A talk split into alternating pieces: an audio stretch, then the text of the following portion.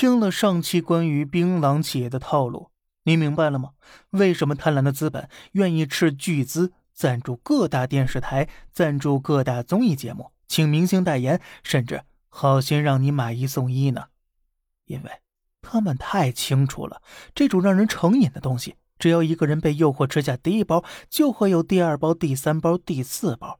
当一个消费者吃了六七包后，他就跑不了了。成了回头客，接下来会有源源不断的利润从他口袋中掏出来。今天呢，槟榔企业所投入的每一分钱，未来可都是要成倍的赚回来，顺带着带着那些受害者的血和泪。有这么一个人，名字叫做刘三国。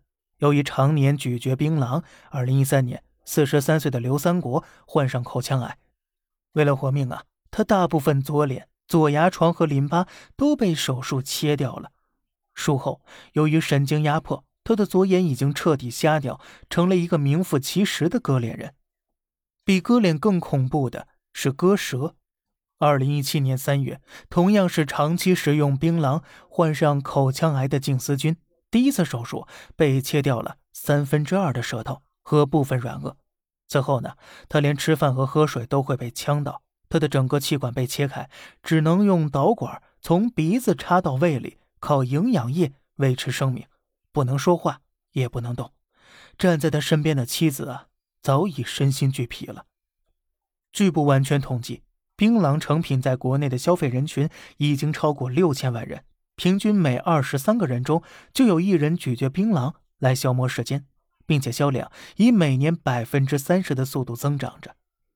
有人会说呀。槟榔危害这么大，为什么到现在还不禁止呢？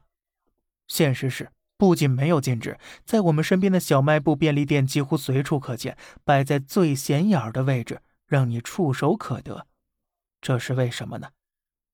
答案很简单：一切社会问题背后都有一个统一的问题存在着。这个问题究竟是什么？又是什么造成了一个个割裂人的悲剧呢？咱们下期接着聊。好了。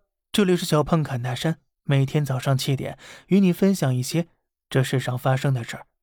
观点来自网络，咱们下期再见，拜拜。